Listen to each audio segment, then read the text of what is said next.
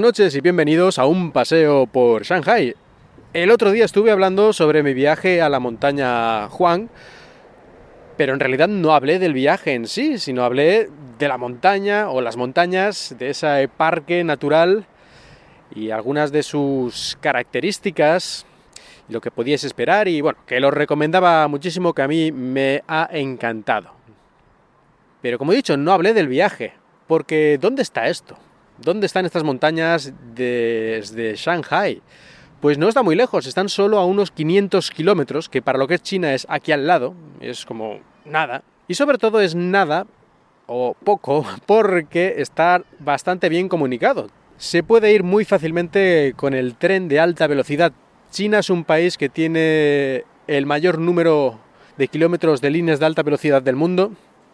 El segundo, si no recuerdo mal, es España, que también tiene su mérito, pero China nos pasa de mucho, lógicamente, el país es mucho más grande y aunque hace unos 20 años prácticamente no tenían nada, ahora en este momento están en la cima mundial y avanzando a gran velocidad, siguen construyendo más y más líneas de alta velocidad y además lo han enfocado como un transporte relativamente asequible para todo el mundo.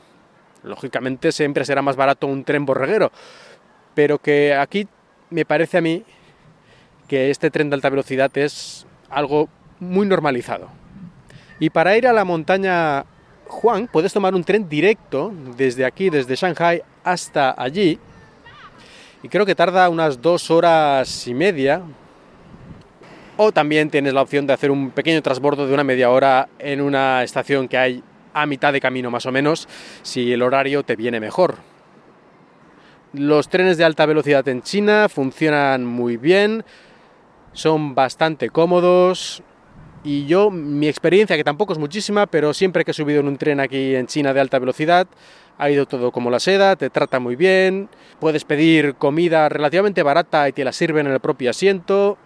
No sé, me parece que es un sistema que han logrado bastante, bastante bien organizado e impresiona. Impresiona, por ejemplo, la estación aquí en Shanghai, la estación de Hongqiao, que Hongqiao es un centro de transportes que tiene el aeropuerto y tiene la estación de tren y tiene estación de autobuses, tiene un poco de todo.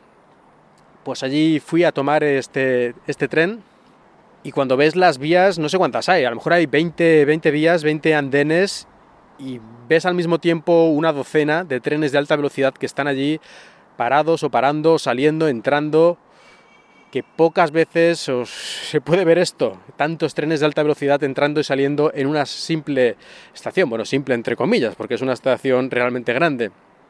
Impresionante. Pues tomando este tren hasta la estación más cercana a estas montañas, que está a unos 50 kilómetros, luego desde allí puedes tomar un autobús, que creo que salen cada media hora más o menos, y cuesta nada, cuesta 3 o 4 euros, y en unos 40 minutos te llevan ya hasta la base de la montaña, o de las montañas, de las montañas Juan. Allí tomas otro autobús que ya en unos 15 minutos te lleva hasta ya dentro de lo que sería el parque o ya a la puerta del parque más concretamente.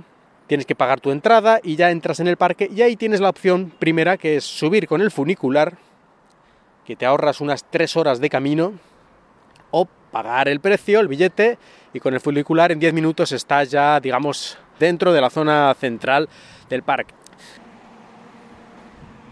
Lo que hicimos nosotros fue tomar este funicular, ahorrarnos las primeras tres horas de camino, después ya empezar a dar vueltas por la parte central del parque, visitando algunos de los picos, algunos de los lugares, de los escenarios más famosos y luego ya fuimos, fuimos al hotel.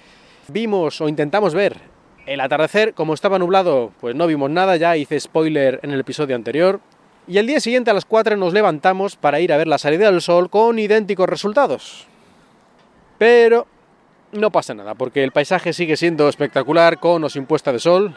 Así que tras volver de la fallida visión de la salida del sol y desayunar un montón en el hotel, que allí te ponen en la mesa el cartelito explicándote que todo lo que te comes lo han traído estos señores en su espalda y te ponen ahí la foto del señor llevando los paquetes de comida cuesta arriba.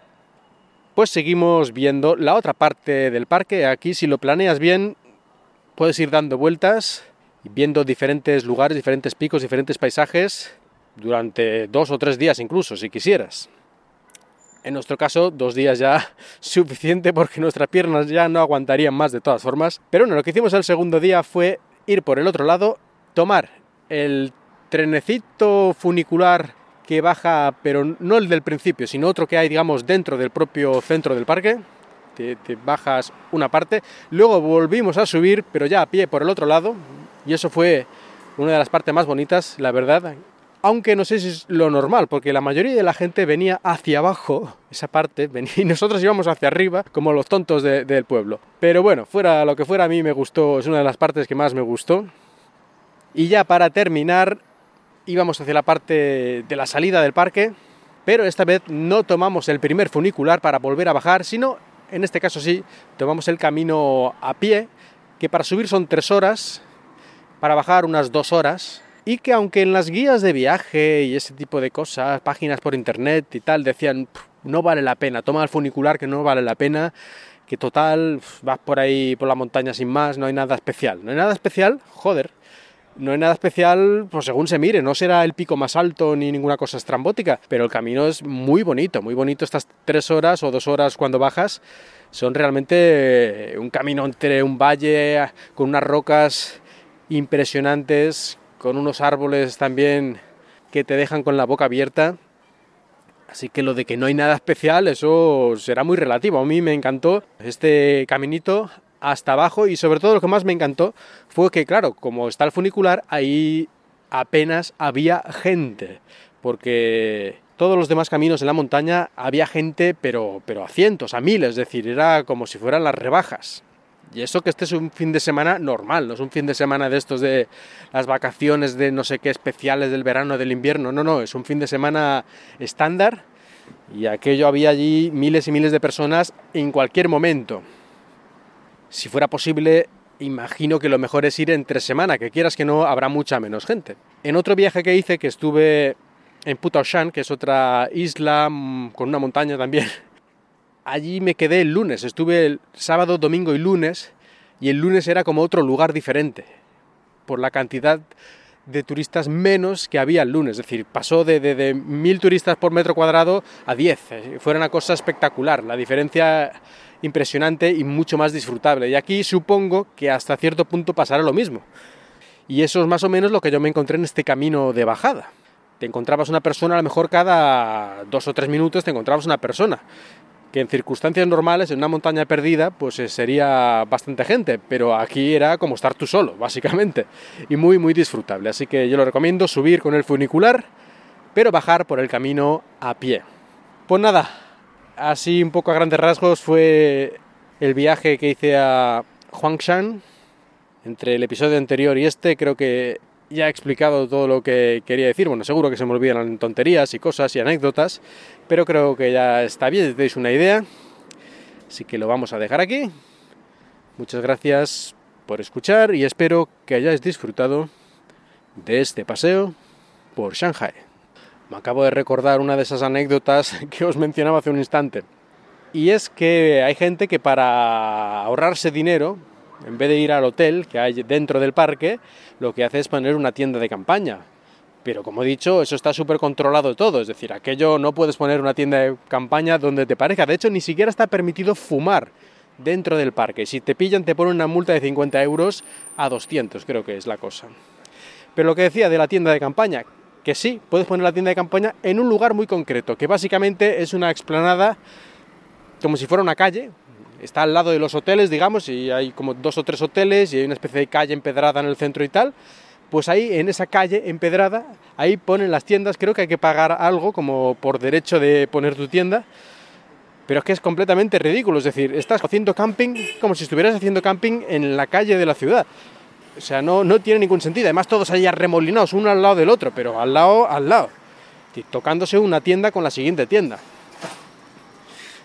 Yo francamente no le vi ninguna gracia. Supongo que esto es para gente joven, de 18 o 20 años, que se van ahí con sus amigotes, se ponen su tienda ahí, están toda la noche cantando canciones y bebiendo, bueno, bebiendo aquí en China es que ni siquiera eso. no sabría yo deciros, ¿eh? Que aquí las cosas no son como en España en este caso. Supongo que un poco sí, o algunos sí, pero ni mucho menos como sería en España. Ahora sí, termino el episodio. Hasta el próximo.